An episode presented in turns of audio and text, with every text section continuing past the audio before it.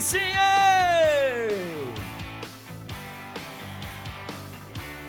Tá começando, estamos chegando! Segunda-feira, mais uma semana com a live do André Renan, 9 horas pontualmente em Brasília. Bom dia, boa tarde, boa noite, boa madrugada, onde quer que você se encontre neste e em outros planetas. Semana de Champions, hein? Semana especial. Mas antes, a nossa prioridade é o Brasileirão. Botafogo líder empatou. Jogo começou no sábado, só terminou no domingo. E a diferença pro Red Bull caiu, hein? Nos clássicos, o Flamengo ganhou do Vasco, o Cruzeiro ganhou do Galo. E no clássico do Nordeste, o Bahia venceu o Fortaleza. Tivemos alterações significativas lá embaixo, tá? Especialmente de clima. Porque tivemos uma goleada histórica no Beira Rio. O Inter fez 7 a 1 no Santos. E o medo do rebaixamento voltou a bater forte na vila. Daqui a pouquinho tem Ricardo Martins ao vivo. Vamos falar bastante desse 7 a 1. Não vai ter outro jeito, hein? Vamos ter que falar. Vamos de novo, banda. Palmeiras encerrou a sequência de derrotas. E o Corinthians no último segundo, hein? Ave Maria. Estamos começando! Com essa banda maravilhosa ao vivo em nossos estúdios aqui na Zona Oeste da capital paulista. Agradecendo demais a sua presença. Vem chegando!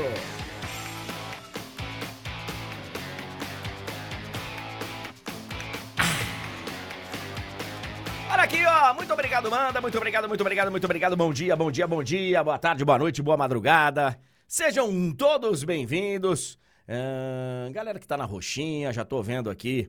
O espanhol Ruco tá dizendo que daqui a pouquinho vai dar meio-dia. Calma aí, jovem. Aqui em Brasília, não.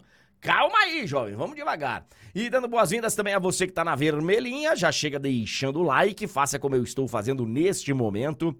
Já deixe um like, um joinha aí pra gente, galera que tá na azulzinha, galera que tá no TikTok. Muito obrigado pela sua presença, pela sua participação. Olha aqui, ó, é uma semana diferente. Estamos caminhando para a última semana de outubro. A próxima semana vai começar em outubro, mas aí já tem o feriado, já, já entramos em novembro. Então, é, é a última semana completa que nós teremos no mês de outubro. Estamos chegando no final do ano, hein? Estamos chegando no final do ano. É uma semana de Champions, claro que a gente vai falar muito sobre isso. Amanhã eu estarei em Braga e Real Madrid. Na quarta-feira estarei em Barcelona e Shakhtar Donetsk. E claro, esses são só os jogos que eu estarei, porque nós teremos outros 14 jogos nesse meio de semana pela Liga dos Campeões. E claro que nós vamos falar muito sobre isso. Final de semana tem Sul-Americana, grande decisão com o Fortaleza. Mas olha aqui, ó. É, não tem como a gente não falar do 7 a 1 do Inter em cima do Santos. Primeiro porque é um resultado completamente atípico, a gente sabe disso, a gente sabe. Uh, eu acho que passou de 4, velho. A galera da, da quinta série vai gostar. É, placar até, vai, 4x0, 4x1, 4x2, até, né? 5 já é um negócio meio... Agora 7x1, velho na gente, ele bate muito forte. Ele bate muito forte. É um placar muito traumático, muito traumático. É, daqui a pouquinho a gente vai conversar com o Ricardo Martins para ver como é que o Santos vai vai tentar se recuperar desse placar. Porque não é fácil, cara. A gente viveu o 7 a 1. A gente sabe o que é um 7 a 1. A gente sabe. Aquela derrota na, na Copa do Mundo de 2014 para a seleção da Alemanha, ela jamais será esquecida. Até porque eu considero que essa é a pior derrota de todos os tempos, de todos os esportes. É sério, cara. Mas de todos os esportes, André, a pior derrota. Sim. Porque não existia uma expectativa tão grande como existia no Brasil para ser campeão do mundo em casa. Ah! Ganhamos a Copa das Confederações, atropelamos a campeã do mundo Espanha. Temos um show no Maracanã. A seleção brasileira vai ser campeã do mundo jogando em casa. Quando os jogadores se apresentaram lá em Teresópolis, o Parreira, que era o coordenador técnico, sei lá qual era o cargo do Parreira. Aqui estão os campeões mundiais chegando. Vamos jogar a Copa do Mundo em casa. E sim, de um país que tem muita tradição no futebol, é o maior vencedor até hoje de Copas do Mundo. O Brasil jogar uma Copa do Mundo em casa. É claro que gera uma expectativa enorme, enorme. E claro que existia uma expectativa enorme. E aí, o que aconteceu, todo mundo sabe. Tudo bem que o ciclo foi um ciclo traumático. Daquela galera lá, velho, vou te falar um negócio, viu? Desde o presidente da CBF, que foi pra cadeia. Vocês lembram, né? Começa o ciclo Ricardo Teixeira. Aí ele sai, escândalos de corrupção, aquele negócio todo. Entra o Marim, que era o vice-presidente mais velho, e aí no estatuto da CBF o mais velho assumia. O Marim chega, manda embora o Mano Menezes, contrata o Filipão. Aliás, uma notícia. Cara, a gente precisa um dia, um dia, falar sobre isso. A gente precisa fazer um programa especial do que foi aquele ciclo da Copa do Mundo de 2014. Porque ele começa com uma negativa do Murici, uma convocação para o Murici atender uma reunião com o Ricardo Teixeira lá no bar dele, no restaurante dele, no hipódromo lá, onde é que era mesmo? É no Jockey Club, sei lá onde é que era. O, no clube de golfe, sei lá. Lá no Itaiangá, Itaiangá Golfe Clube, era golfe. Um papo meio estranho que o próprio Murici foi revelar anos depois. Um papo meio estranho, umas conversas meio esquisita. Aí ele tem que se virar com o Fluminense, o Murici fala que não. Já começou esquisito. Aí o mano que vai passar por um momento muito delicado na seleção e no momento que ele tá começando a melhorar, que o negócio tá, né? Aí vem o Filipão. E a, e a notícia que o Filipão seria técnico da seleção vem de um cara que encontra o Marinho num voo. Começa a bater papo, um ser qualquer. Começa a bater papo com o Marinho, aí o Marinho fala: não, o Filipão vai ser o técnico da seleção. Ele falou: como assim? O mano tá lá. Não, vai ser o Filipão. Uma história, sabe, esquisita. Enfim. Foi parar na cadeia. O glorioso Marinho. Aliás, a eleição para a CBF ela acontece um pouquinho antes da Copa, porque ficaram com medo, de repente, o trauma da Copa, uma eleição para o cara só assumir depois de um ano. Um negócio, negócio louco, cara, aquela. Aquela. Aquela seleção que chega no 7 a 1 Seleção que teve. Nossa, cara, não, não, não dá nem vontade de lembrar. Eu sei que vocês estão aqui com, né? Não dá. Não dá vontade de lembrar daqui. Até quem não jogou ficou marcado, né?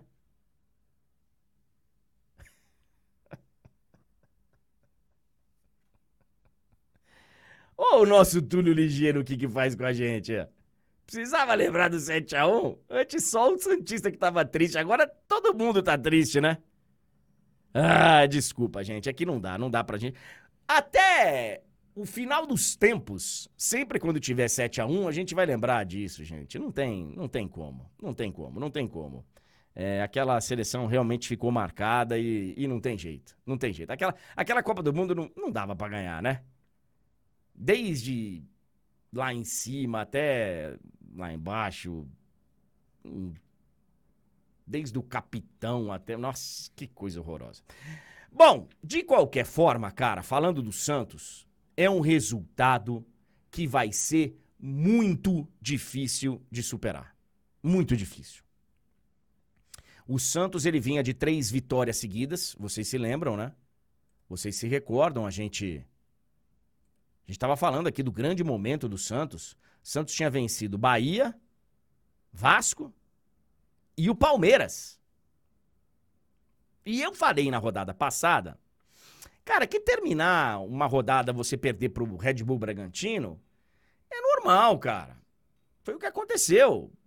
Tudo bem que foi um resultado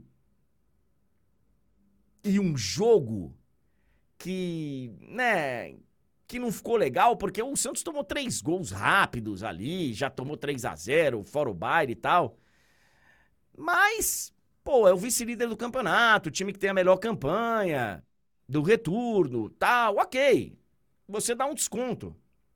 Mas aí você tomar 7 a 1 velho.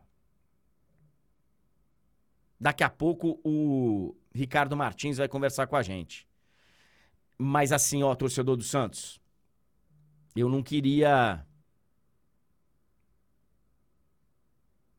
Eu não queria deixar vocês desanimados, não. Inclusive o Túlio tá me lembrando aqui no ponto eletrônico. A gente falou sobre isso na sexta-feira, né? O, o Inter tinha o pior ataque do campeonato. O Internacional tinha o pior ataque do campeonato. Ele fez sete gols em cima do Santos. Torcedor Santista,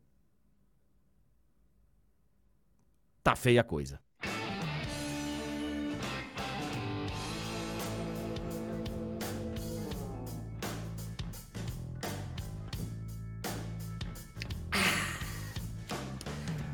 horas e 12 minutos. Muito bom dia, sejam todos bem-vindos. Tá na vermelhinha? Não deixou o like ainda? Tem caixa para mais like aí, velho. Tem caixa para mais like. Tem caixa para mais like. Por favor, deixe o seu like. A gente sobrevive de likes. Por gentileza. Por gentileza.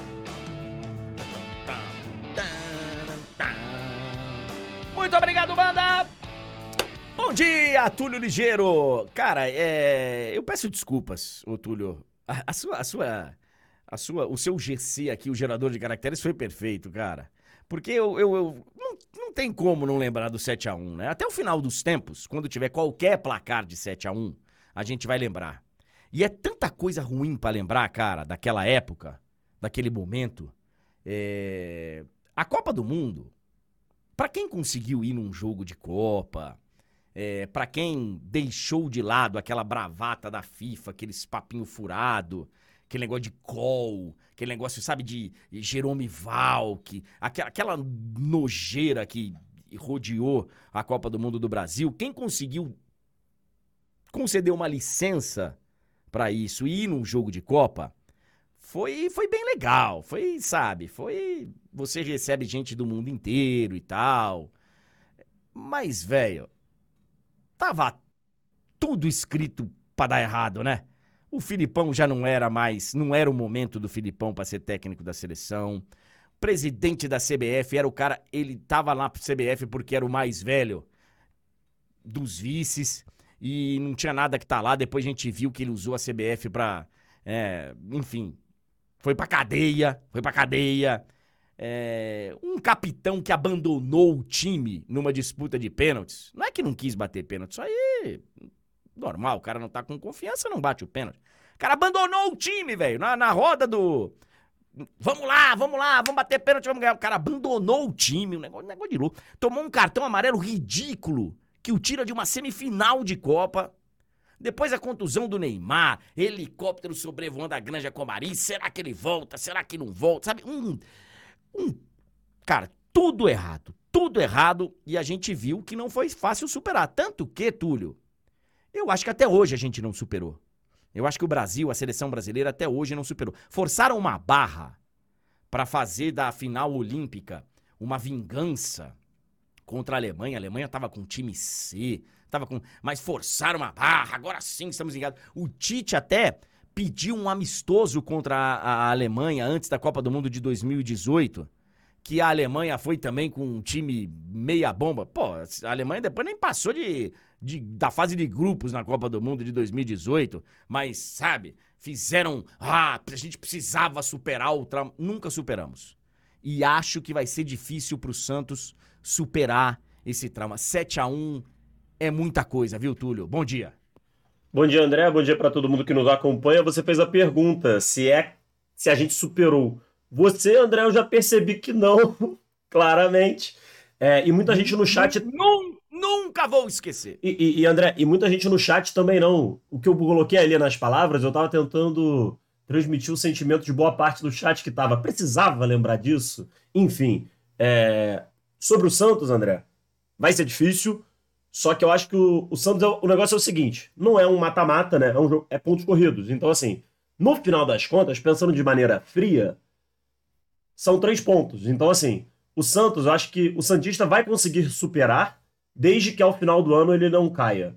Se cair, esse jogo vai assombrar o Santista pro resto da sua vida. Eu acho que esse, é o, esse deve ser o sentimento do torcedor do Santos no momento. É, se der certo lá no final, eu acho que vai ser uma lembrança amarga, mas que vai ficar assim: ah, beleza, tomamos aquele 7x1? Tomamos. Foi humilhante? Pra caramba. Mas pelo menos é, não caímos. Se o Santos for rebaixado, André, aí a história vai ser bem diferente. E o Ricardinho, né, que tem muito mais propriedade para falar de Santos do que a gente, vai entrar daqui a pouco para conversar com a gente, porque a rodada foi daquele jeito, André. Foi uma rodada muito movimentada. A gente vai ter que falar muito de Brasileirão hoje. Os outros assuntos que se segurem, porque a gente vai ter que falar de vários jogos e por um tempinho considerável Vamos ver aí a galera do cronômetro, como é que vai ficar hoje, porque vai ter trabalho, viu? Ah, e tem os nossos fiscais do, do tempo fiscal, que a gente... É, fiscal de é. pauta. É, nosso fiscal do, do cronômetro. É, vamos lá, então teremos Ricardinho Martins ao vivo para falar do peixe e o que mais nessa segunda-feira de, de live do André Henning, numa semana de Champions, hein? Amanhã bastante Champions, quarta-feira bastante Champions. Quarta-feira, inclusive, eu acho que eu vou fazer o programa lá da nossa emissora. Lá da sede da Warner Bros. Discovery TNT Sports. Ricardinho já está lá. Ricardinho já está lá. Uhum. Daqui a pouco ele entra aqui ao vivo na live para falar com a gente. Vamos falar muito então dessa rodada de Brasileirão, André. Clássicos que eram importantes para as equipes. É, teve também e a gente vai falar muito disso, da briga lá embaixo. Dois times especificamente tiveram uma rodada assim praticamente perfeita e conseguem aquele sonho de quem está na luta pelo rebaixamento, que é abrir uma rodada de distância. Lá na parte de cima, o Botafogo viu a distância diminuir e tem que abrir o olho ali, não pode dar mole. O Bragantino já está ali a três rodadas né, de, de, de distância, então assim, é uma situação para o torcedor do, do Botafogo ficar um pouquinho mais preocupado. O Flamengo, esse, que também se aproxima, ainda está a quatro rodadas, né? Mas também se aproxima. Então, assim, é, por conta dos critérios de desempate, né? É importante de frisar isso. Porque são nove pontos, mas na prática o Botafogo tem um número tão grande de vitórias que na prática o Flamengo precisaria de quatro rodadas para eventualmente ultrapassar o Botafogo o Flamengo e o Red Bull Bragantino também. Uh, os dois precisariam de, de, Não, porque o Bragantino, se ele vence três e o ah, Botafogo sim. perde as três, ele, ele ultrapassa em três rodadas. O Flamengo, uhum. mesmo nesse cenário catastrófico para o Botafogo, ele não ultrapassa. Ele ficaria atrás. Sim, sim, sim. É, mas ambos têm 14 vitórias. O, e o Botafogo já tem 18. É, 18. é que o Botafogo praticamente. O Botafogo empatou muito pouco, né? O Botafogo. A gente lembra, no início do campeonato, o Botafogo ganhava ou perdia mesmo. O Botafogo demorou muito para ter o, o, seu primeiro empate no campeonato. E isso é bom, foi né? Na, foi na 16 rodada para o Santos. É. 2 a 2 com o Santos. Aí depois empatou com o Cruzeiro, empatou com o São Paulo, empatou com o Goiás, que é aquele jogo que derruba o, o Laje.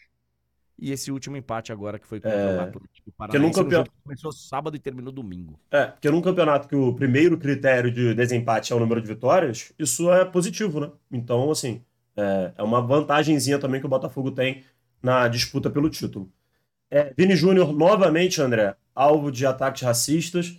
É, e aí, assim, como é uma coisa que volta a se repetir, eu acho que é importante a gente também pontuar pelo menos um pontinho positivo no meio dessa história. Um pontinho, né? É muito difícil, mas a gente, dessa vez, pelo menos, a gente teve do lado opressor do clube uma atitude aparentemente mais rápida, né? Inclusive o próprio Vini Júnior é, elogiou ali a, a agilidade que o, que o Sevilha agiu. O Sevilha parece ter é, dado a devida importância ao que aconteceu. É, vamos ver o que, que vai acontecer daqui para frente. É, mais uma vez isso acontecendo com o Vini lá na Espanha, André. É, e aí a- a- mostra ainda mais como foi ridícula a atuação do. Foi o Valência, né? Sim, Do Valência naquele episódio, enfim, e da imprensa também, e de todo mundo que estava envolvido naquela, naquele, naqueles atos daquela outra oportunidade. Parabéns, então, né, ao, ao Sevilha por ter, por ter tomado uma atitude. E essa boa notícia agora que você vai falar pro torcedor do Corinthians, porque assim. Eu tô aqui falando do Santos, do 7 a 1 tô falando que é um momento perigoso, que é um momento conturbado e tal. Você, torcedor do Corinthians, não pode tirar esse sorriso do rosto, viu?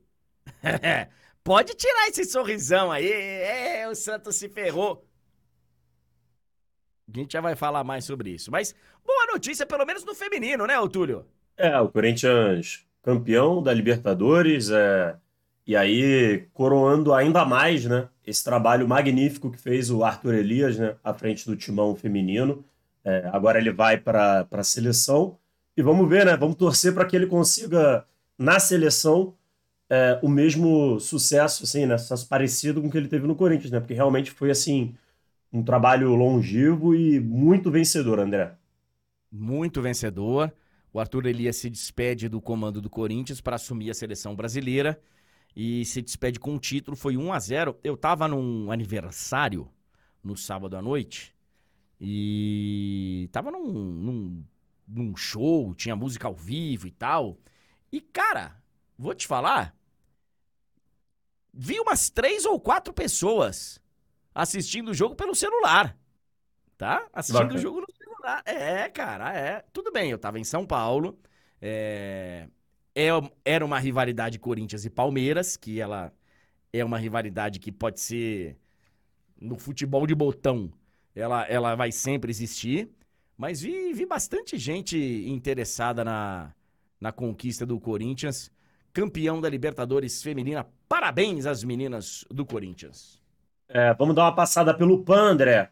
O Brasil já, já conquistou aí algumas medalhas, então a gente vai dar uma olhadinha no que o Brasil já conquistou até aqui nos Jogos Pan-Americanos e também o nosso Fique de Olho para a gente trazer aí os principais destaques da programação da TNT Esportes durante a semana. É claro que a gente vai falar muito da- de Champions ao longo dessa semana, André. É isso aí, amanhã estarei em Braga e Real Madrid. Você viu o, o vídeo do Toninho Tornado? É, seu O Camavinho. Camavingo. Eu tô pra ver. Ah, e amanhã tem. Amanhã a gente vai falar bastante de Champions. Estarei em Braga e Real Madrid. Na quarta-feira estarei em Barcelona e Shakhtar Donetsk. É. Ai, ai, ai. 9 horas e 24 minutos. Começando mais uma semana de live do André Henning. Cara, estamos encerrando outubro, hein, gente? Estamos encerrando outubro. Que coisa de maluco, velho. Que coisa de doido. Novembro, aí já começa aquelas resenhas de final de ano, dezembro. Já começa aquela churrascada, todo, todo dia tem um churrasco. um- É, não é fácil não, velho. Aí tem aquela. é, Entra dezembro, aí tem. Ah, festa. Hoje tem a festa do churrasco de terça. Do racha, né? Da pelada de terça. Aí tem o churrasco do pessoal do, da- da- do racha de quarta. Aí a festa do, do futebol de quinta. Aí, quando você vai ver, é só festa, só festa, só festa. Termina dezembro, você tá com 10 quilos a mais. É, olha aqui, ó. Vamos falar da rodada do Campeonato Brasileiro de Futebol? Claro que nós estamos aguardando o Ricardo Martins, que hoje estará no. Deixa eu ver. Deixa eu ver, inclusive, a escala. Porque eu não sei se ele vai estar no. No The Placa, no The Plake. Que é daqui a pouquinho. Hoje é dia Não está, 23. não está. É, não tá. Hoje é Vitor Lopes, Gabriel Simões, Vitor Sérgio Rodrigues e Bruno Formiga. Temos quase uma organizada de um, de um certo clube do futebol brasileiro, hein? Nesse de placa. Ô, Ricardinho, você tá no programa ou não tá? Bom dia, meu amigo. Opa, legal, bom dia, Henning. Help me, help you, popular, me ajuda a te ajudar. É, o Santos deu uma complicadinha na minha vida, né? Ontem eu não estava escalado para prorrogação, a gente fez o prorrogação, gravamos um vídeo que subiu no YouTube da TNT e o nosso querido chefe, the boss, me ligou ontem à noite e falou: Eu sei que segunda-feira para você é um transtorno, porque segunda-feira eu, eu tenho que vir de transporte coletivo, né? Porque é rodízio no meu carro. Mas vou precisar de você no de placa. Então estamos no de placa. Tem muita coisa para a gente falar hoje. Não muito agradável, né, Henrique? Porque o Santos, mais uma vez, foi humilhado. O Santos, mais uma vez, teve a sua história manchada por esse elenco de jogadores do Santos. E você estava naquele jogo lá em Itu, quando o Santos perde por 3 a 0 para o Ituano na última rodada do campeonato e o Santos não teve alma, não teve coração, não teve vergonha na cara. E ontem foi muito parecido o que aconteceu é, lá em Porto Alegre. Só que ontem o Inter converteu a chance que criou e o Santos, pela segunda vez na sua história, toma um 7 a 1 no Campeonato Brasileiro. O Ricardinho, é... é um resultado, um número, o resultado numérico, ele é muito impactante. É, Inclusive, quem foi que fez o gol do Santos no final da partida? Max Silveira. Não deveria ter feito. Era melhor 7 a 0 do que 7 a 1 Tô falando sério. Tô falando sério. Eu sei que jogador profissional e. Né, não, não existe isso. Mas o resultado teria sido. O cara, o 7 a 1 é um negócio muito forte, porque eh, o 7 a 0 seria péssimo, mas 7 a 1 é pior. E aí, ô Ricardinho, eu fico me perguntando, eu sei que os jogadores, eles, no final das contas, são os caras que estão lá, velho. Os caras ficam muito marcados. É, inclusive, quem não joga essa partida do 7 a 1 lá na Copa do Mundo de 2014, mesmo quem não joga, fica marcado. O Neymar não estava em campo. Mas o Neymar será sempre um cara, o líder técnico, o cara daquela, daquele time do Brasil, da Copa de 2014. O capitão da seleção brasileira, que foi o pior capitão da história da seleção brasileira numa competição grande, ele, para mim foi, para mim foi, foi o pior capitão da história. E ele também não está naquele jogo é, por razões diferentes, tá? O Neymar não tá porque ele tá machucado. O capitão não tá porque ele toma um amarelo bobo nas quartas de final, um amarelo ridículo. E é, e é também por essa razão que eu acho que é o pior capitão da história de uma seleção Ele, brasileira. ele vai atrapalhar a reposição, reposição de bola do goleiro da Colômbia. Pois é. E sabendo que é um lance de cartão amarelo, é, enfim, mesmo quem não está em campo fica marcado. Então os jogadores, eles são sim os caras que são os, os responsáveis no final das contas pelo resultado. A gente até hoje fala, pô, por que, que o Júlio César não se jogou, não parou o jogo depois que toma três, quatro, finge uma contusão e tal? Todo mundo fica marcado. Mas, cara, o Santos me parece que é muito mais assim, é, é muito mais evidente, apesar de na seleção também ser. E eu falei aqui no começo, pô, o, o presidente da CBF foi pra cadeia, velho. Assim, é um negócio. Tava tudo errado. E no Santos a mesma coisa, né, Ricardinho? Porque assim, é, é, tem um responsável. Esse 7 a 1 tem a assinatura do presidente do Santos, não tem? Andrés Henrique Rueda Garcia, que é disparado o pior presidente da história do Santos, ele coleciona na sua administração um vexame atrás do outro. Completou ontem 200 jogos à frente do Santos, 43% de aproveitamento. O Santos, comandado por Andrés Henrique Rueda Garcia, tem mais derrotas do que vitórias sobre o seu comando. O Santos passou os maiores vexames da sua história sob o comando desse cidadão. O Santos foi eliminado de uma Copa Sul-Americana, perdendo para o Deportivo Tátira, e o senhor sabe que eu tenho coleção de camisa. Assim que terminou o jogo, eu falei, porra, essa vai ser uma camisa histórica, né? Eu fui conversar com um jogador do Deportivo Tátira, que fez o jogo, que fez o gol da eliminação do Santos. E eu juro pela Maria Eduarda. Eu falei assim, é, eu queria comprar sua camisa. Aí no meu espanhol bem ruim, né? Mas ele entendeu, porque ele veio passar do coletivo. Ele falou: não posso. Se vender, até gostaria, não terei camisa para o próximo jogo.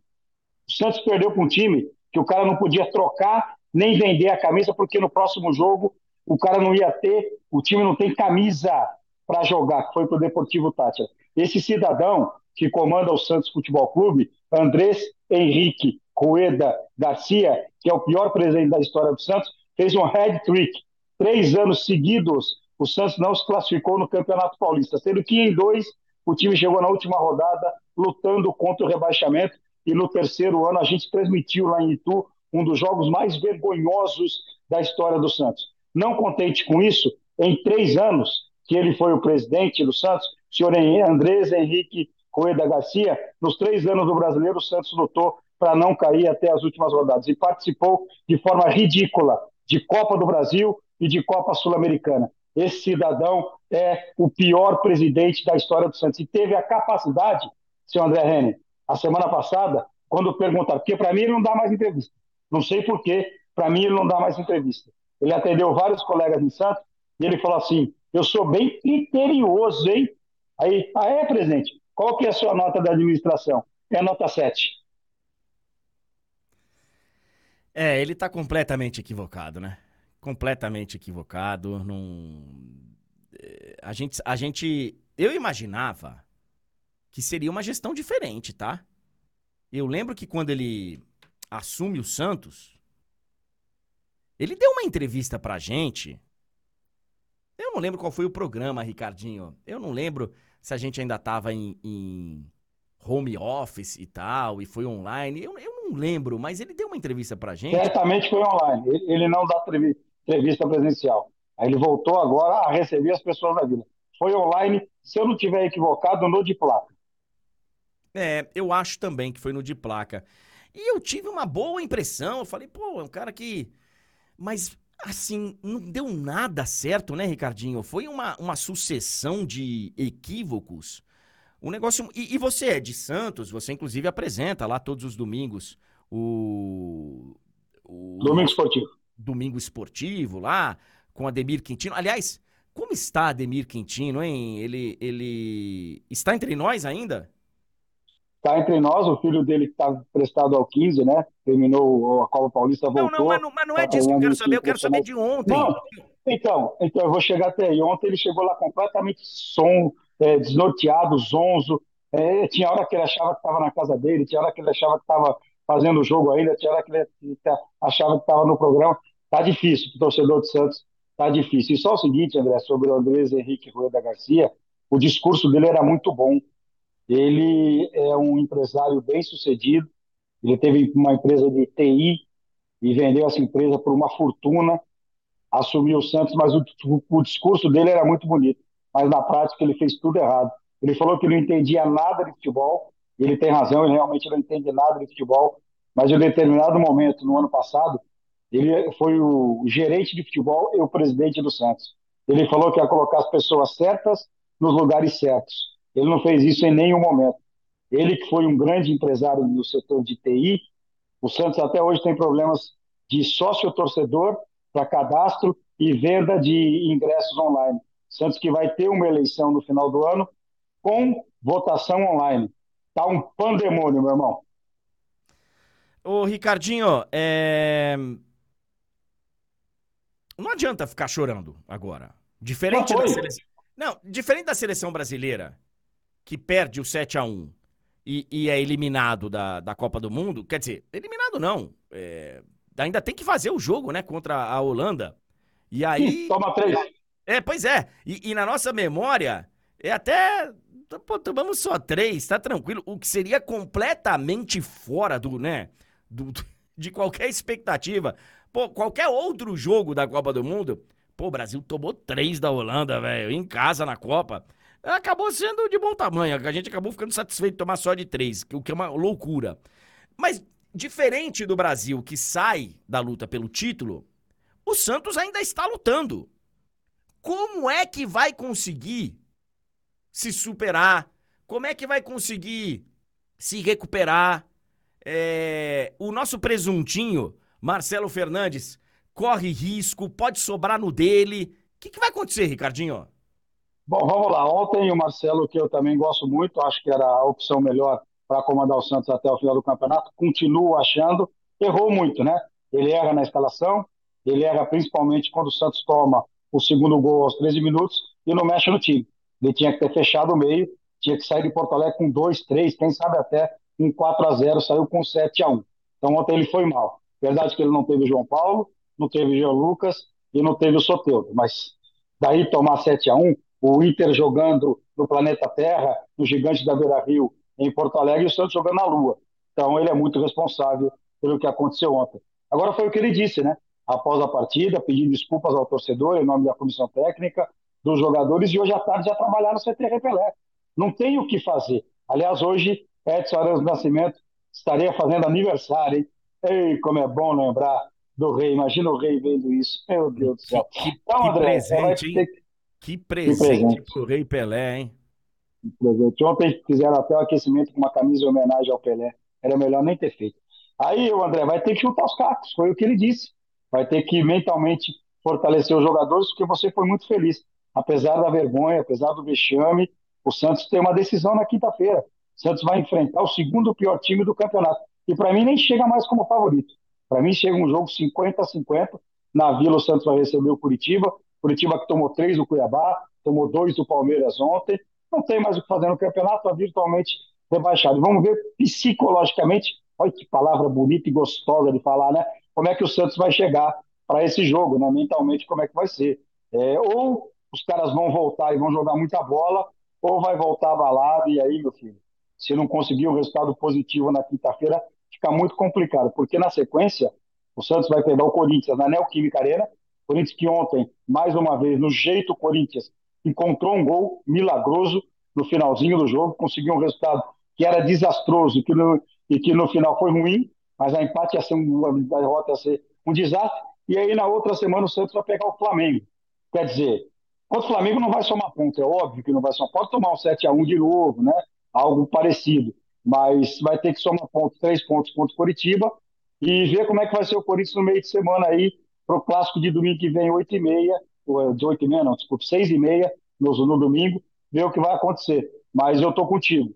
Eu acho que psicologicamente vai ter que reverter e vai ser muito difícil. Ah, com relação ao Marcelo Fernandes, Alexandre Tadeu Galo, que o senhor disse quando surgiu que na bola ia ser o novo Paulo Roberto Falcão e o senhor errou, errou e errou feio. O Galo é melhor que o Falcão como dirigente, isso não tem comparação. Mas na bola que o senhor falou que ia ser o novo Falcão, o senhor errou. O Galo foi um bom volante, garantiu a permanência do Marcelo Fernandes. Agora eu pergunto para você, André Henning, que vive nessa brincadeira aqui tanto tempo quanto esse cinquentão aqui. Se toma pau do Coritiba e perde para o Corinthians, tu acha que ele. Não, é assim, ó. É, eu acho o seguinte: não dá para você mudar o Marcelo Fernandes agora. Assim, eu sei que é um resultado que ele, ele é um resultado muito muito simbólico, muito forte, muito muito traumatizante. É, é assim, é mas eu acho que é pior você mexer errado nesse momento. Então, diferente de outros times, e daqui a pouco a gente vai falar de outros times, é... o Marcelo Fernandes conhece os caras, então, então talvez ficar com quem já, já, já conhece, talvez seja o melhor caminho. Ô, ô Túlio, É, se você puder, por favor, coloque a minha tela no ar, que eu tenho um- um- um- uma sequência aqui do Santos que eu acho muito interessante. E assim, torcedor do Inter, eu peço desculpas, tá? Porque a gente deveria, é evidente, tá falando bastante do Inter, que ganhou de 7 a 1 o Inter que aplicou um resultado histórico e tal. Alan Mas é Patrick jogou o fino da bola. Pois é, e, e assim, o Inter, ele também se recuperou de um trauma, tá? A eliminação da Libertadores foi traumática pro Inter, porque o Inter, ele se viu classificado no Maracanã e no Beira-Rio. Ele poderia ter se classificado já no jogo de ida, poderia ter se classificado no jogo da volta e saiu eliminado da Libertadores. Então, assim, é, era o pior ataque do Campeonato Brasileiro. A gente falou sobre isso aqui na sexta-feira. Pior ataque. Já fez... não é mais, né? Já não é mais. Ele fez 23 gols. Tinha feito 23. 23 gols. é, Até a sexta-feira. Até ontem. E agora tem 30 no campeonato. Meu Deus. Pois é, fez 7. Então, assim. Fez é, oito, né? Anularam um ainda. anu- Anularam um. Dá uma olhadinha aqui, ó. Eu tô no Transfer Market. Olha só, é, pois é, veja só a caminhada do Santos, ô Ricardinho. É, e- Ele vai. Ele chega. a- A melhor colocação dele foi na sexta rodada contra o Vasco. Ele ganha de 1 a 0 lá.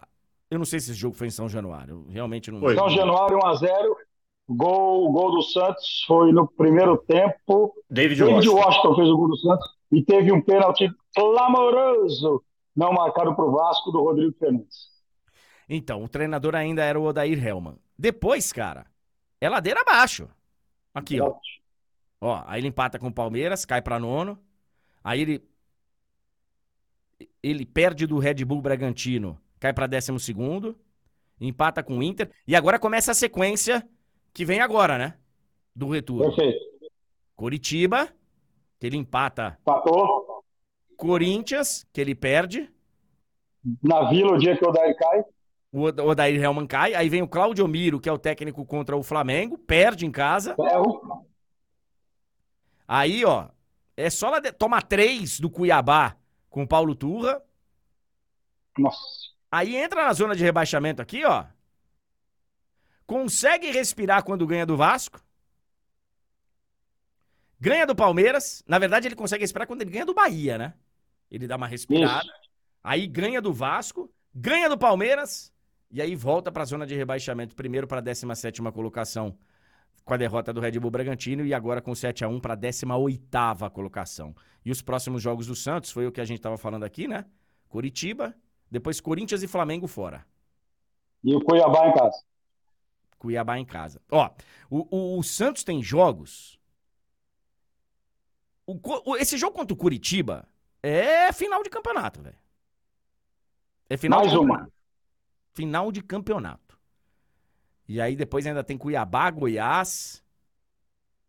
Porque a sequência final do Santos, tudo bem que pode pegar um Fluminense embalado de título de Libertadores, os caras comemorando. Fortaleza comemorando. Fortaleza comemorando, último jogo da, da temporada. É, Mas tem um Atlético Paranaense aqui brigando por Libertadores. Tem aqui um Jogo que nós Botafogo. vamos transmitir. Pois é, tem um Botafogo brigando pelo título. Pode ser o jogo do título do Botafogo. É, cara, vou te falar. é, não tá fácil, não. O Santos vai, vai, vai, vai passar por maus bocados aí pra tentar se recuperar desse trauma daqui a pouco. Então. Porque é daqui a pouco, tá? É, é- é literalmente daqui a pouco. Porque o próximo jogo do Santos, ele é quinta-feira. Quinta-feira o Santos tá em campo. ele vai entrar em campo, André, sabendo tudo aquilo que aconteceu na rodada. O Santos fecha a rodada quinta, nove e meia da noite, no estádio Urbano Caldeira, é na Vila Belmiro. Então o Santos vai saber tudo aquilo que aconteceu é, na rodada, né? A gente vai ter, acho que dois jogos que não vão acontecer na rodada. Não sei se o Botafogo vai voltar, se vai ter o jogo ou não vai. Mas Não os vai ter. confrontos do Santos, não, não vai ter, né? Não Os vai. confrontos do Santos a gente vai ter, vai ter os jogos. Assim, André, só para encerrar, eu sei que você tem muita coisa para falar aí. É um momento assim muito complicado da história do Santos. A gente tem na sua narração, né? A gente estava junto, inclusive, naquele ano que o Santos quase cai, o Marcos Leonardo faz um gol de pênalti Acho que foi até contra o próprio Fortaleza, que ele bate, o goleiro quase pega, aí tem uma narração épica sua, né? Torcedor do Santos é apaixonado. Santos nunca caiu, Santos é gigante, tal, coisa, coisa e tal. É, o torcedor do Santos está temendo muito de que isso vai acabar. Se sobrou pouca coisa o torcedor do Santos bater no peito e se orgulhar, é que o Santos nunca caiu. Mas isso está muito perto é, de, de acontecer, infelizmente, torcedor do Santos. Ó, queria mandar um beijo especial, se você me permitir, a Túlio Ligeiro. Estive com o Túlio Ligeiro no último sábado, lá no Cosme Velho, com a senhora Túlia, mas principalmente com a Laura, que está chegando aí. É, a Laura está chegando aí, a filhinha do Túlio. Não sei nem se eu podia falar, não podia falar, mas já falei. Ó, vou te falar, o Túlio só tem um defeito, mas eu amo ele, tá? Mas, mas peraí, peraí, peraí, peraí, peraí. Peraí, peraí. Você esteve no Rio de Janeiro, a gente viu aí. No... Quem, te acompanha, tá aí a arroba do, do Ricardinho, para você seguir o Ricardinho, Ricardinho Martins, com dois S. É, siga o Ricardinho. Você estava no Stories e tal, num congresso lá da, da, da sua esposa. A doutora, isso. Isso, e aí você aproveitou, foi para o Rio de Janeiro e tal, foi tomar uma com Túlio Ligeiro. É, acho que o Belo estava junto, nosso grande Belo. Isso. É, e aí você vai... Isso, Pedro Certezas e tal. Aí você vai tomar uma com, com o Túlio Ligeiro. E aí eu soube, inclusive, que ele pagou a conta, que ele que foi o cara que fez a, a, a presa e tal. E aí você vem publicamente falar que ele tem um defeito? Qual é o defeito dele? Tem. Pergunta qual time que ele torce. Mas isso não é um defeito. Hoje, para mim, é concorrente direto, irmão. Hoje é um defeito. É aqui, ó. Os dois acho que vão dividir. E se dividir, eu não sei o que vai dar. Então, hoje, com todo carinho, adoro a história do Vasco, é, do Cruzeiro, do Bahia, do Corinthians, do Goiás, mas hoje é, tudo tá com defeito, porque tá dividindo com nós, entendeu? Ricardinho, o medo no momento é o seguinte: é a gente junto, Ricardinho. Tem chance, velho. Tem muita chance disso acontecer. Que vai um grande, eu não tenho dúvida. Que vai um grande, eu não tenho dúvida. Resta saber qual deles que vai. Eu Ou acho que dois. Podem ir dois, né? É, assim, é, eu acho assim, América e Curitiba não vai ter jeito, tá? Não vai ter jeito. Não vai ter jeito. América e Curitiba vão cair. E, e aí, na sexta-feira, inclusive, me perguntaram aqui na caixa de perguntas: André, você acha que o Cruzeiro cai? E na sexta-feira eu falei: eu acho que cai. Porque a entrevista do Ronaldo é, é depois do jogo da, do meio de semana, que eu nem lembro contra quem foi. Ah, foi, foi o jogo. Não, não foi contra o Cuiabá, que tinha sido na data FIFA. É... Ah, cara. É... Cruzeiro perdeu em casa, no Mineirão, 2 a 0 pro Flamengo. Isso. A entrevista do Ronaldo era uma entrevista de derrotado. Uma entrevista já de é, muitas dívidas. E uh, o torcedor. Ainda, ainda conseguiu colocar parte da responsabilidade no torcedor. É, o torcedor. Uma vitória num clássico, ela dá uma mudada. Ela dá uma mudada. Eu vou falar daqui, daqui a pouco da rodada. O Cruzeiro ele já vai num ânimo diferente. Então, assim, ó. Já vai quatro, né? É. O Bahia, eu sempre falei aqui. Quando o Rogério Senna assumiu, eu falei: o Bahia vai escapar. Somos dois. Falei a mesma coisa. Aliás, eu tenho conversado com meus amigos torcedores do Bahia. Vou para Salvador de novo semana que vem. Já faz, quase, já, faz, já faz quase um mês que eu não vou na Bahia. Então, ô Túlio, Eita. Programa semana que vem remoto, hein? Programa semana que vem não vai ser dos estúdios Carequeixo. É, vai ser direto ah, do... É, vai ser... É, é. Vai ser direto do Rio Vermelho, do bairro do Rio Vermelho. Então, assim, oh. é, o Bahia, o casamento Bahia e Rogério Ceni, ele, ele tinha tudo para dar certo e, e, vai dar certo, já está dando certo. Vai.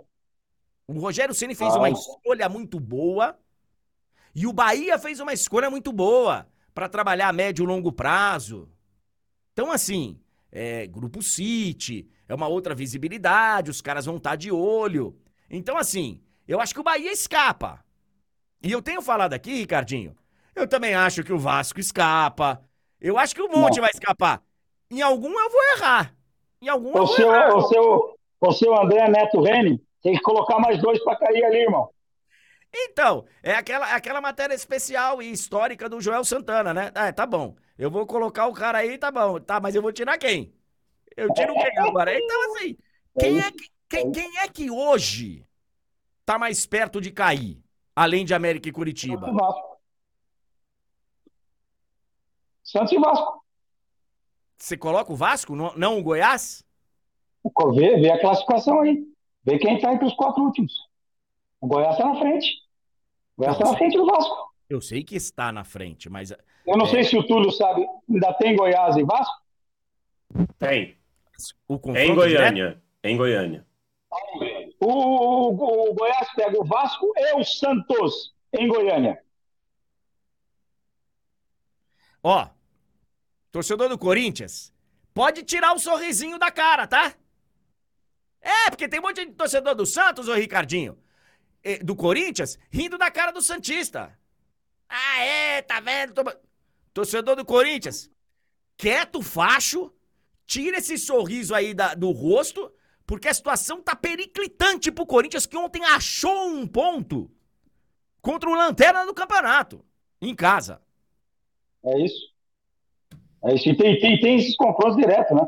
É claro que o Corinthians é favorito contra o Santos na Neoquímica Arena. Contra quem é o Corinthians no meio de semana? Não sei se você sabe aí, André. Cuiabá fora. Então, se o Corinthians perde o Cuiabá lá, o que é, é, pode acontecer, porque o Santos apanhou lá, o Palmeiras ganhou lá esse ano. Flamengo perdeu lá, isso eu tenho certeza. É, o São Paulo perdeu lá. As pessoas, os oh, o Cuiabá, o Cuiabá jogando em casa ganhou do Fluminense, ganhou do Flamengo, meteu três nos dois. É, ganhou do São Paulo, ganhou do Santos, meteu três também. Ganhou do. Só esses aí. Em casa, só esses aí. Só contra a Gigante, né? Os Gigantes foram lá, e levaram o Corinthians pode perder lá e aí tem e aí tem um detalhe extremamente curioso. O Santos tem uma vitória a mais do que o Corinthians. Se o Corinthians perde na quarta-feira e o Santos ganha o jogo dele, o Santos chega à frente do Corinthians na Neoquímica Arena. É inacreditável isso. Os caras que estão lá embaixo estão fazendo uma força danada para cair. Na verdade, André, tinha que cair uns seis esse ano. E tem mais uma. Segundo os matemáticos, quem fizer 43 não cai. Quem fizer 43? 43. Segundo o último levantamento aí, com 43 vai salvar. Deixa eu ver aqui. Tem muito confronto direto. É, assim. Analisando o pessoal lá da. Acho que não atualizou ainda, o pessoal da UFMG, que eles têm um trabalho estatístico bacana. É. 40, com 42, você tem 70% de chance de escapar. Com 43, já. Não, não, não. Com 42, você tem 70%. Deixa eu ver aqui. Pontuação necessária para ser rebaixado. Com 42, você tem 70% de chance de cair. Esse salto ele se dá quando vai para 43 pontos. Aí ele dá uma, aí já dá uma boa melhorada. 43 parece ser uma zona mais segura. É isso. Mas... 44 com certeza esse ano. É, vamos, vamos aguardar a atualização deles lá e, é. e ver o que acontece. O Ricardinho, você estará então daqui a pouquinho no de placa, é isso? Sim, senhor. Daqui a pouco no de placa, assim, vou falar, o Santos Futebol Clube se só arruma dor de cabeça. Vai fazer o quê, né, André? Faz parte. Vamos lá é, tentar falar mais, se é que é possível falar mais alguma coisa, mas eu estou muito contigo. É juntar os cacos e ir para cima na, na quinta-feira e ganhar do, do Goiás. Agora, psicologicamente, como vai estar esse grupo, eu não tenho ideia.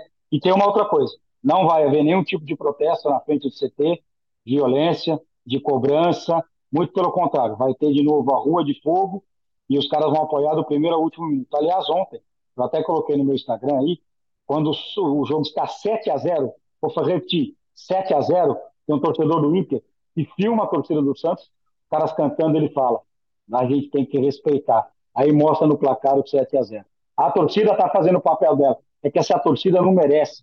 Esse time sem alma, esse time morto e sem vergonha na cara. Muito pé de rato junto, muito jogador que não tem título, time que tem jogador que foi rebaixado várias vezes, o caminho é a segunda divisão. O time do Santos é fraco. Seu Andrés Henrique Coelho Garcia falou: vou deixar o elenco de primeira o ano que vem. Ah, vai craque. É, cara, porque se a gente a- a- analisar friamente, o Santos precisa de 13 pontos, vai, pra chegar nessa zona teoricamente. E 43, assim, ainda não é, não é garantido, mas ok, vamos colocar 43 como um, um teto ali. O Santos precisa fazer 13 pontos. Cinco jogos na Vila. Curitiba, Cuiabá, São Paulo, Fluminense e Fortaleza. Ricardinho, obrigado pela presença. Bom programa pra você aí. Boa semana. Amanhã nós estamos juntos aí. Te vejo amanhã. Um beijo para você, um beijo para Laura, para o Túlio e para dona Túlia. Tchau. Obrigado. Ricardo Martins, ao vivo conosco para falar do Santos.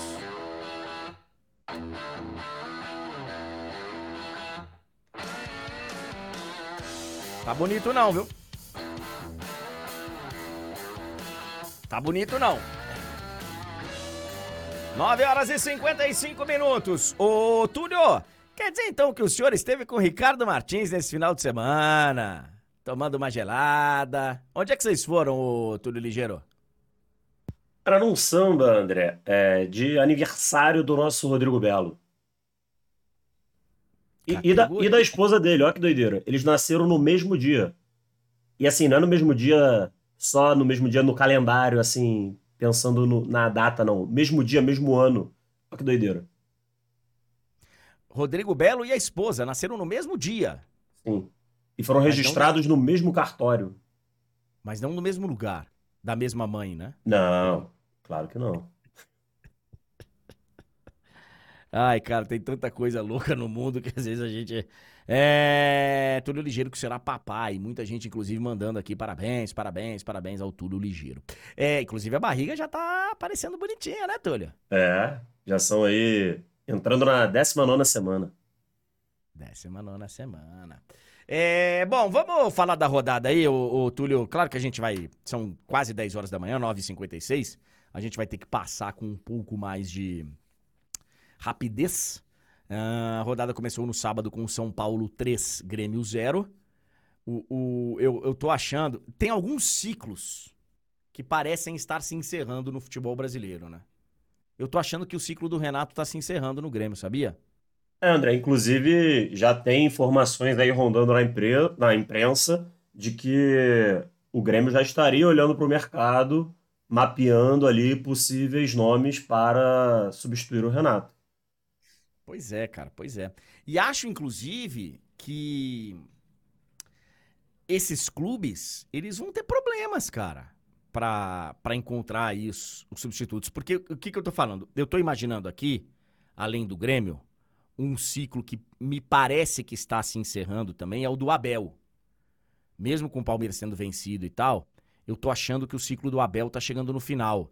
Também vai ser difícil pra encontrar substituto. São, são dois clubes que vêm de trabalhos longevos dos seus treinadores. Né? O, o, o Renato, eu não sei essa última passagem. Deixa eu ver aqui. Renato Portaluppi. É... Essa última passagem, ele chega. Acho que o Renato chega no meio da Série B do ano passado, eu acho. Posso estar, posso Primeiro, estar equivocado. primeiro, primeiro de setembro. No lugar do Roger Machado. Então, um ano. É, não é tão longevo assim, mas é um. Hoje em dia, você aguentar uma temporada completa já é, né? Então. E assim, É, André, e- o trabalho do Renato está passando agora por um momento de instabilidade, mas eu acho que é um trabalho bom. É, não é fácil você chegar, voltar da, da Série B e fazer a campanha que o Grêmio está fazendo. É só você olhar para os outros times que subiram. Entende? Sim. É, não é fácil. Os clubes que subiram do ano passado foram Grêmio, Vasco, Bahia e Cruzeiro, Cruzeiro. Só o Grêmio não tá sofrendo. exatamente. Só o Grêmio não tá sofrendo. Ah, enfim, São Paulo 3, Grêmio 0. Uma, uma vitória importante aí do São Paulo, porque o São Paulo. São Paulo não pontua fora de casa, né, cara? Ou quando pontua, faz um pontinho e olha lá. Não ganha fora de casa tem um tempo no Campeonato Brasileiro. Nessa edição não ganhou ainda. Então São Paulo deu uma respirada aí, foi para décima colocação. E, e chega a 38 pontos. Se a pontuação não é confortável, pelo menos você tem muita gente ali entre a sua posição e a zona de rebaixamento. Então, não é só você que, que precisa pontuar. Todos os que estão lá embaixo precisam pontuar também para passar. Então, eu tô achando que o, o São Paulo, é, essa vitória foi muito importante para o time do São Paulo, né? O Cuiabá empatou com o Goiás 1 a 1 Cuiabá foi a 37. O São Paulo passou o Cuiabá na tabela de classificação. Uh, Bahia 2, Fortaleza 0. Resultado muito, muito importante para o time do Bahia. O Bahia. E, e, André, desculpa, só falando aqui, esse pontinho aqui também foi muito importante para o Goiás, porque tá muito embolado aqui, né? Vasco, Santos e Goiás, né? E se não fosse esse empate, o Goiás estaria na zona. Então, assim, e a gente sempre bate nessa tecla da importância de você estar fora, pro astral do time ali e tal faz muita diferença. É uma pressão a mais quando você está no Z4. Sem dúvida. Tem time que entra na zona de rebaixamento e passar aí é dureza. O, o Goiás, com um empate, subiu duas posições. Veja que às vezes um empatezinho, né? Com um empate, o Goiás passou dois. E, e André, você e o Ricardinho estavam aí falando da pontuação para salvar. Vocês estavam aí vendo a diferença da projeção do, da UFMG de 42 para 43 pontos, ou seja, vai ser muito no detalhe. Então, esse pontinho pode fazer a diferença lá na frente, sim. Então, é, cada ponto vai importar pra caramba para quem tá lá embaixo. Sem dúvida. E, e, eu quero ver, inclusive, essa atualização. O pessoal lá vai atualizar aí. Amanhã a gente fala sobre isso. A gente vai falar mais de Brasileirão na quinta-feira, né? Porque terça e quarta tem muita Champions. Mas a gente vai. Eu acho, inclusive, que pode ser mesmo. Com 42, pode ser que escape. Pode ser que escape com 42 pontos, porque vai ter muita troca de ponto lá embaixo. Então, grande triunfo do Bahia sobre o Fortaleza. Bahia 2 a 0 no Fortaleza. A sequência do Bahia com o Rogério. Ela, tem, a, tem a derrota pro Santos, que é uma derrota muito sentida. Muito sentida. Muito sentida. Uma derrota em casa, Fonte Nova cheia, estreia do Rogério Senna em casa. E tem a derrota que é normal, que é pro Flamengo fora. Inclusive aquele, aquele jogo que tem a polêmica do pênalti e tal. Depois disso, antes e depois, só triunfos. Tem a vitória sobre o Coritiba na estreia. E agora são seis, são três vitórias seguidas, né? Teve o 6 a 4 em cima do Goiás. Teve o 1 a 0 em cima do Inter e teve agora o 2 a 0 em cima do Fortaleza. Aí a, a equipe do Bahia, numa sequência muito, muito boa. Bora Bahia, diz aqui o, o Emerson Santos. É, o Bahia joga semana que vem lá na Fonte Nova. Peraí. Quarta-feira joga contra o Cruzeiro fora. Sábado, dia 28, é contra o Palmeiras no Allianz Parque. E aí, terça-feira na Fonte Nova contra o Fluminense. Tá aí, Túlio Ligeiro. Você vai nesse jogo? Eu acho que eu vou à Fonte Nova na terça-feira, dia 31. Vou à Fonte Nova. Ah, deixa eu te falar uma, uma boa. Me ligaram sexta-feira para falar da cidadania soteropolitana? Eu falei, André, eu falei, eu falei, eu falei. Me ligaram, cara, me ligaram, falaram, ó, oh, é sério mesmo que você não é cidadão soteropolitano ainda? Eu falei, não sou. Vou resolver isso. Vamos aguardar. Semana que vem estarei lá em, em Salvador. Eu faço o Ballon d'Or na segunda-feira e depois me mando pra, pra passar o feriadão na Bahia. Bahia. É, o Botafogo empatou com o Atlético Paranaense 1 a 1 nesse jogo que começou no sábado e terminou só no domingo e terminou sem público. E eu, quando acordei na, no domingo, ontem, a primeira notícia que eu vi de esporte foi que o Felipe Neto tinha entrado na justiça. O que aconteceu, ô, ô, Túlio Ligeiro? Olha, André, foi muito confuso, assim, toda essa história, né? Mas é, tem aí desdobramentos de questão do prejuízo que o Botafogo estava sentindo por, por não ter público, né? E aí tinha toda uma questão de segurança por conta do clássico dos milhões, enfim, porque ia acontecer no horário próximo. Deu muita confusão e ainda está dando, tá? Esse adiamento por causa da próxima rodada. A CBF, sem consultar o Botafogo, adiou o confronto contra o Fortaleza e o Botafogo está se sentindo prejudicado com isso. O Botafogo quer jogar é, contra o Fortaleza. É claro, né? O Botafogo não é bobo nem nada. Sabe que se enfrentar o Fortaleza agora, provavelmente vai enfrentar um time reserva, né?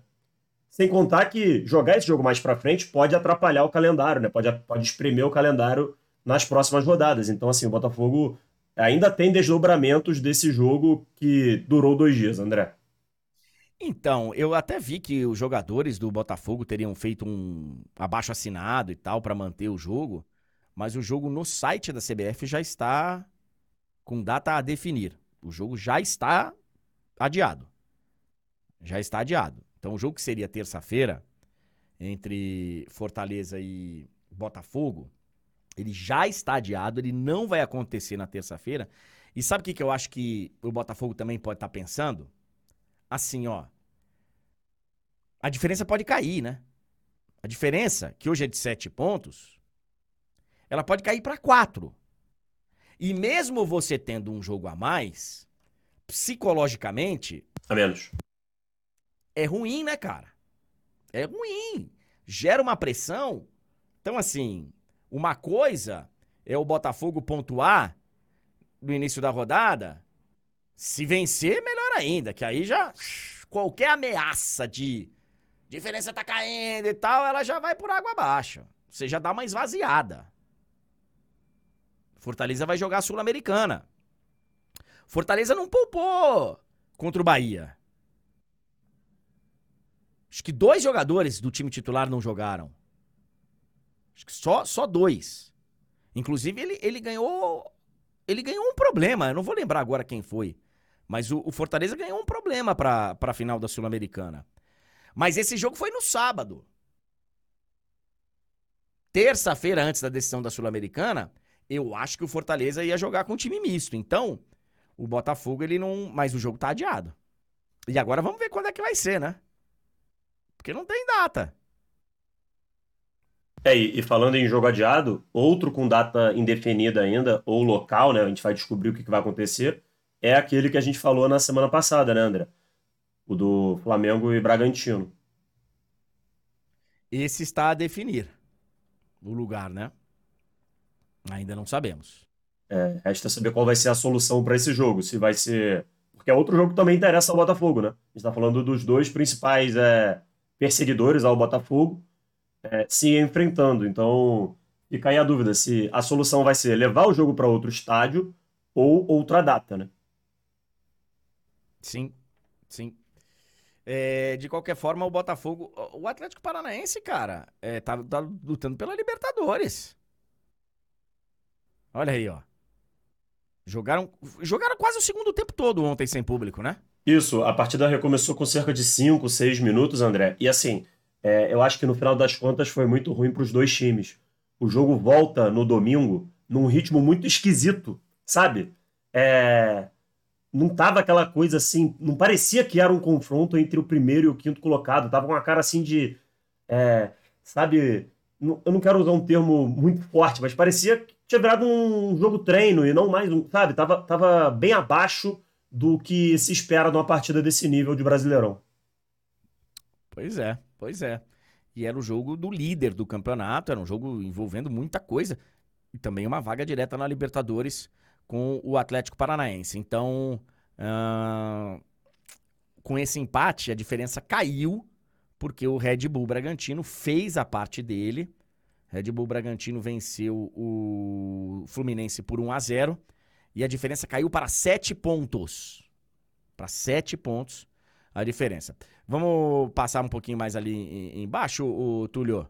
É, Botafogo Atlético. Isso. Flamengo e Vasco. Você ontem não foi ao Maracanã, você disse pra gente que não iria por causa do aniversário, coisa e tal, tal e coisa. E assim, foi um jogo duro, né, velho? Foi um jogo parelho entre Flamengo e Vasco.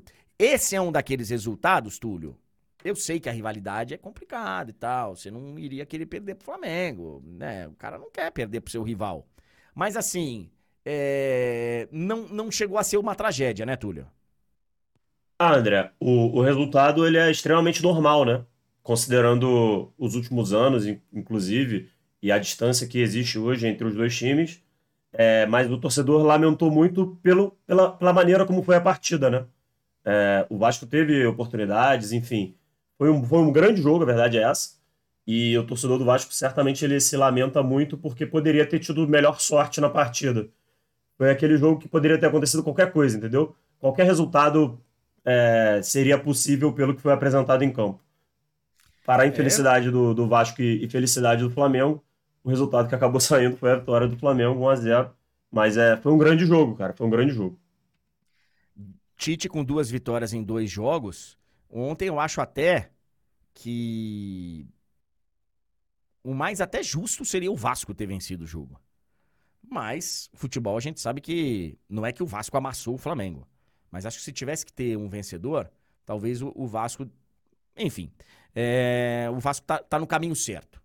E, e como notícia negativa, mais uma vez, uma morte envolvendo futebol. A gente sabe que é a sociedade que tá violenta e tal. Mas, velho, é envolvendo torcedores, envolvendo futebol, envolvendo mais uma morte no futebol, numa estação de trem, longe do estádio, mas numa estação de trem. E vai continuar. E essas mortes que acontecem assim, elas são normalizadas, né? São normalizadas. Ah, é, morreu mais um. É, é, tá, tá difícil mesmo, né? Nossa, como tá violento. Enfim. É... Atlético 0, Cruzeiro 1. Um, e esse é um resultado muito simbólico, né? Muito simbólico. Por, por várias razões. Por várias razões. O primeiro clássico no, na Arena MRV, né? No, no, na Casa do Galo. E num momento que o Cruzeiro tava precisando demais. Tava precisando demais. Demais. Um, sabe, um, uma vitória importantíssima para o Cruzeiro, que vai à 14 colocação, passa o Corinthians e dá uma respirada, né, o, o, o, o Túlio? Dá, uma, dá um alento pro torcedor do Cruzeiro, porque sexta-feira o clima era outro, cara. O clima era de muita desesperança.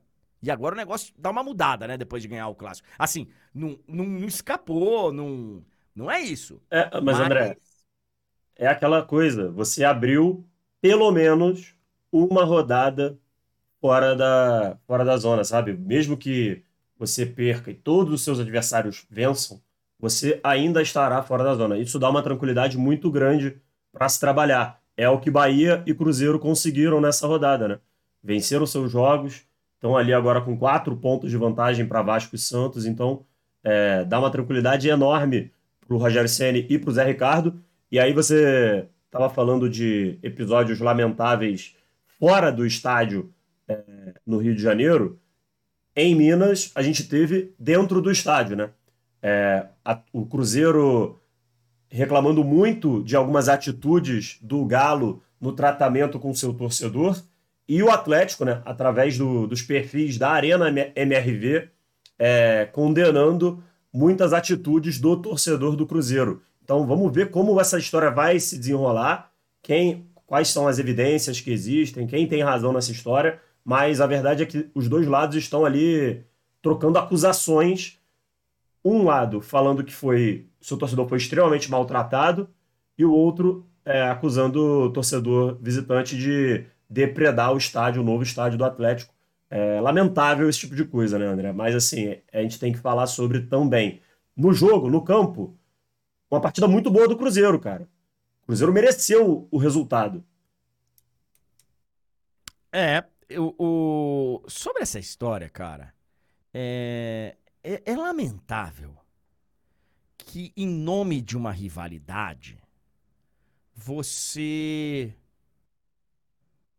justifique algumas ações que são, cara, no meu entendimento, elas são inexplicáveis. inexplicáveis. A informação que eu li aí na imprensa e tal, e eu não tenho motivo nenhum para duvidar dela,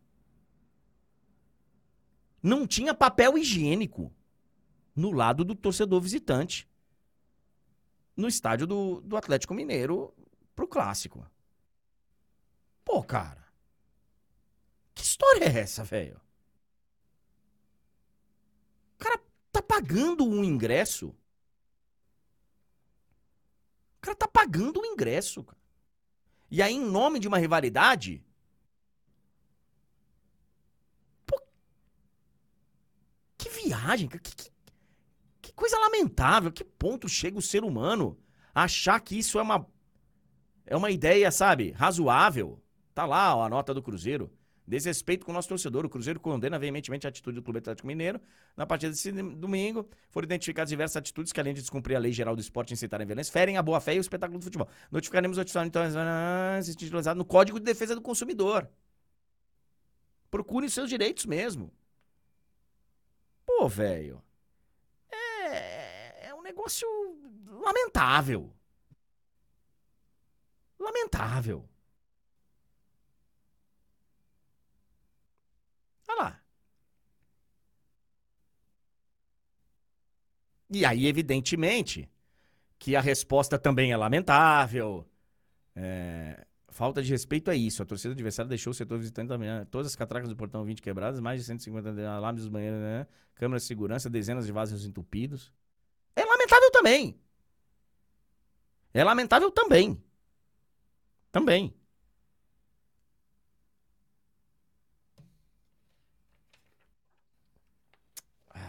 eu vou te falar que. E aí eu vi no, no final do jogo o CEO do Cruzeiro alterado também, falando, tá vendo? Falando palavrão pra caramba. Pô, o CEO, o, é o presidente de uma empresa, né? Tá tudo errado, velho. Tudo errado. Tudo errado.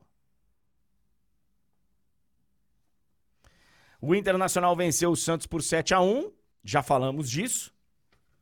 Já falamos disso. A vitória do Internacional, 12 colocação para o Inter. Uh, e dando aquela respirada também, né? Chega a 35 pontos, já chega numa pontuação um pouco mais, porque o, o, o Inter ainda estava meio que ali circulando, né? Circulando aquela região perigosa. Uh, depois tivemos o Red Bull vencendo o Fluminense por 1 a 0 lá em Bragança Paulista. O Red Bull Bragantino, cara, é sensacional. Porque vira e mexe, a gente passa pelo resultado, né? Não, o Red Bull ganhou o jogo dele e tal, não sei o quê.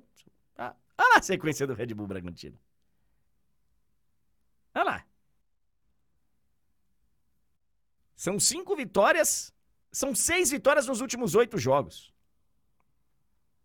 Que momento do Red Bull Bragantino essa derrota aí foi pro Bahia.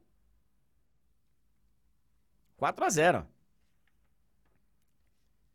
E antes tinha sido por Botafogo. Quatro derrotas no campeonato. Botafogo, Fluminense, Cruzeiro. Cruzeiro aí, ó. Cruzeiro meteu três em Bragança. Foi lá atrás, né? Na terceira rodada do campeonato. Red Bull Bragantino segundo lugar no campeonato, sete pontos atrás do Botafogo. E o Red Bull Bragantino joga no meio de semana contra o Atlético Mineiro. Jogão, hein?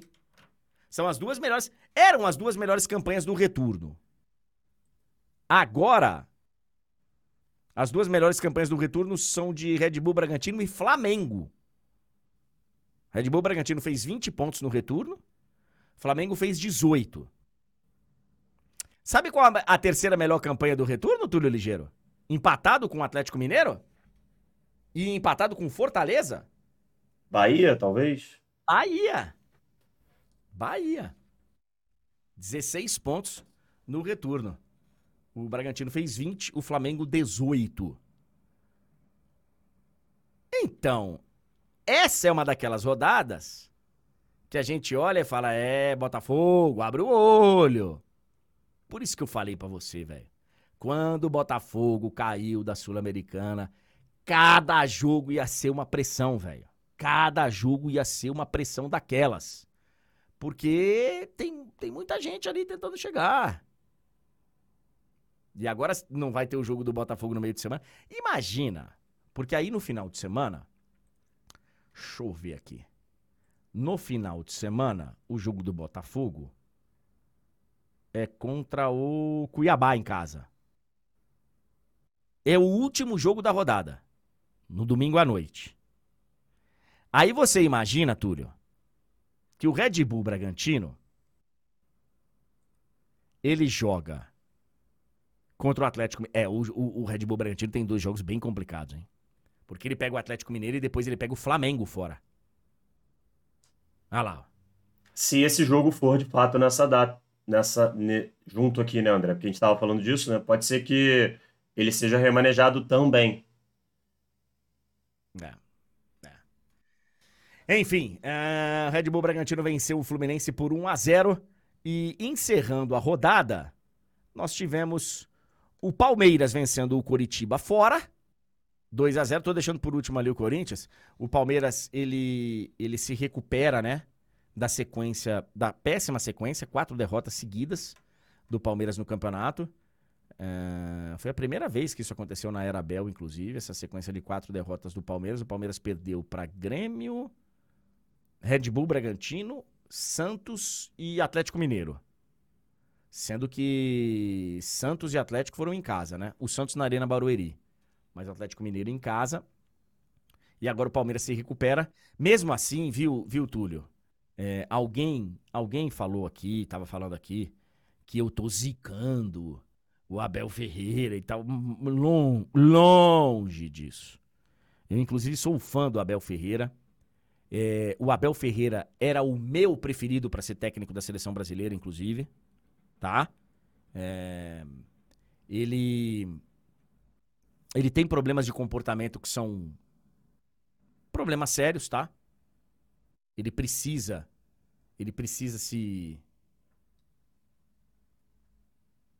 se acalmar em determinados momentos, em vários determinados momentos.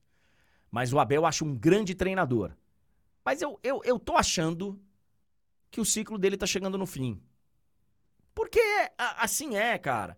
No futebol é muito difícil, no Brasil é muito difícil você, em qualquer lugar, mas no Brasil especialmente, fora você ainda vê situações tipo Ferguson, mas vocês verem que depois do Ferguson, é, o Manchester United demorou para ter um técnico que ficasse um pouquinho mais de tempo, e mesmo assim ainda não, não tem bastante tempo. O Ten Hag tá na segunda ou terceira temporada dele, né?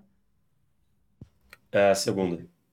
Segunda. Então, é difícil, cara. O, o, o Manchester United passou por problema. O, o, Guardiola tá acho que há sete ou oito anos. O Klopp também. Acho que oito ou nove. É, você tem situações. Tem. Tem. Mas no Brasil é muito difícil, cara. Muito difícil. E eu acho que o. o... Assim, André. Aquela... Ah. Eu entendo a leitura que você está fazendo, mas eu não, não, não vejo assim com tanta firmeza essa esse possível fim de ciclo, não. Eu acho que o Abel ainda pode permanecer, vai depender, assim, e por um tempinho, acho que vai depender muito de como vai ser a postura do, do, do, Palmeiras no mercado. Eu acho que se o Palmeiras adotar a mesma postura que adotou no mercado nesse ano, pode ser que a, situação, a, a relação não fique legal.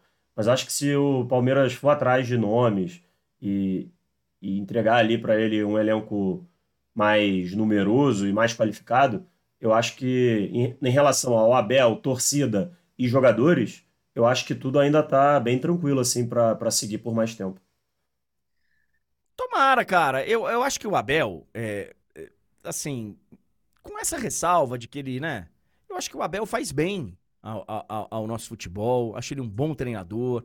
Eu acho que ele tem é, ideias e fala coisas do campeonato, da nossa mentalidade do futebol que são, sabe, interessantes. Diferente, por exemplo, daquele daquele outro lado do da sogra lá, enfim. É, não vou nem de falar o nome daquele. É, eu acho que o Abel faz bem, mas tô achando que tá aquele negócio de todo mundo tá pensando junto. Ele tem a frase, né? É, todos são um. É... Vocês vão lembrar melhor do que eu a frase aí. Daqui a pouco alguém, alguém, lembra, alguém lembra a frase que ele fala certinho. Não, não sei, cara, se tá todo mundo remando pro mesmo lado. Não sei. Não sei, não sei. Vamos ver. Vamos ver o que, que vai acontecer aí nesse, nesse futuro do, do Abel. E para encerrar, deixei ali por último dos jogos da noite. O Corinthians, cara, tá pedindo, hein? Todos somos um, né, Oberdan? Acho que essa é a frase. Olha a situação do Corinthians. Mas a culpa não era do Lucha?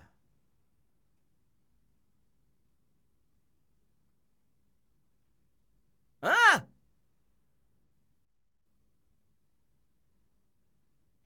Eu acho que o Mano é melhor treinador que o Lucha. Sempre deixei isso claro. Eu acho que o Mano, para 2024, seria melhor pro Corinthians do que o Lucha. Concordamos. Mas eu não sei se era hora de trocar, não. Não sei. O Corinthians ontem achou um empate no último lance do jogo. No último lance do jogo. Achou um empate contra o América Mineiro. Se fosse o Lucha, iam. iam trucidar ele. Iam trucidar. O Mano não ganhou uma ainda, tá? O André, Mano não ganhou uma ainda. Ah. É, esse, esse jogo, esse resultado, é para trazer também atenção para uma galera que é o seguinte: tem muita gente, especialmente quem tá ali na parte de baixo, né? está fazendo conta com mais desespero, que pega e olha o jogo contra o Curitiba, o jogo contra o América, e pensa assim: ah, aqui a gente vai conseguir três pontos. Não é assim. Você sempre fala das coisas estranhas que acontecem no segundo turno, os resultados inesperados. O Curitiba foi lá e ganhou do Galo. O América vendeu caro. Então, assim, é, tem vários times que têm jogos aí contra Curitiba e América tem que jogar bola. Ninguém ganha nada de véspera. Eles estão praticamente rebaixados? Sim, mas tem que jogar. Tem nada a ganho. E conhecendo o Corinthians, como eu conheço, não só por por acompanhar o time há 48 anos, mas também de ter vivido como repórter setorista não do Corinthians, mas viver de perto o futebol aqui em São Paulo, Corinthians, se entrar na zona de rebaixamento, vai ser duro sair, hein? Entra numa numa vibe muito, muito, muito complicada. Corinthians que abre o olho.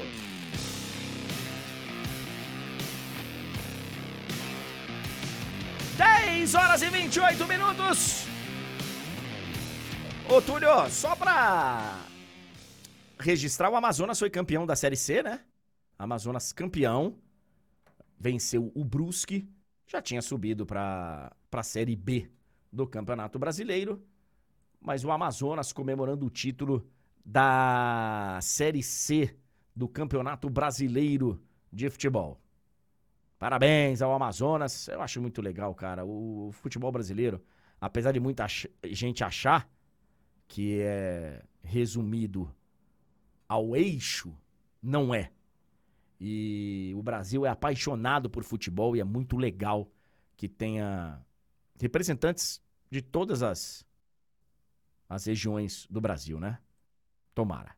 Tomara que inclusive mais times consigam subir para a Série A do futebol brasileiro. Na Série B, o esporte vice-líder, né? O esporte. Uh, o, o, tinha, o Atlético Goianiense tinha vencido. Tinha vencido o ABC. E aí o esporte ontem venceu a Chapecoense, inclusive com um gol contra bem. A lá Oséias, né? A lá Oséias.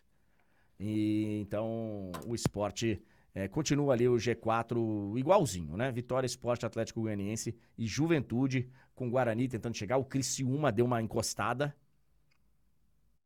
Criciúma venceu o CRB fora. Olha lá, ó. Criciúma encostou. E ainda tem ali o Novo Horizontino e o Mirassol brigando para subir a Série A do Campeonato Brasileiro de Futebol. Ficou alguma coisa muito importante para trás, ô Túlio, pra gente registrar ou podemos passar a bola por de placa? Porque são 10 horas e 29 minutos, Tulhão. Pra mim já deu de segunda-feira, viu? Então, André, a gente falou do episódio lamentável é, do Vinícius que ele sofreu, então a gente, a gente, a gente falou, infelizmente a gente não. Hoje a gente não deu é, o espaço devido a esse, esse novo episódio, mas voltaremos a falar, né? Porque a gente vai ter aí novas. Infelizmente, a gente vai voltar não, a falar não. de episódios assim ainda várias vezes, né? Eu e, acho. Não, e nesse caso específico voltaremos a falar, porque vai ter informação das punições e tudo mais, dos torcedores que foram identificados, enfim. Então a gente traz aqui durante a semana com mais tempo para falar sobre. Falamos da rapidinho ali, mas já falamos do título do Corinthians na Libertadores Feminina, né? Você, inclusive, trouxe aí um relato muito bacana de que viu muita gente acompanhando ali no meio de uma festa pelo celular. É, bacana demais, parabéns aí às meninas do Corinthians. E a gente ficou devendo, de fato, aí ficou devendo, devendo mesmo, o, o acompanhamento do PAN. Mas como o PAN é medalha todo dia, competição todo dia, a gente traz aí ao longo da semana e a gente paga a nossa dívida do que, do que ficou para trás lá na frente, André. Valeu, Tulhão. Muito obrigado, galera, que acompanhou. Daqui a pouquinho tem o de placa. Só chegar lá no canal do De Placa. E amanhã a gente volta às nove da manhã com mais live do André Henning. Amanhã tem Champions e, claro, vamos falar bastante. Amanhã estarei em Braga e Real Madrid. Mas antes disso, estaremos aqui com o Túlio Ligeiro para falar bastante da Liga dos Campeões da Europa. Boa segunda-feira, boa semana para você, Tulhão. Valeu, André. Um abraço. Valeu, galera. Muito obrigado. Boa segunda-feira. Boa semana para todo mundo. Obrigado, banda. Valeu. É nós.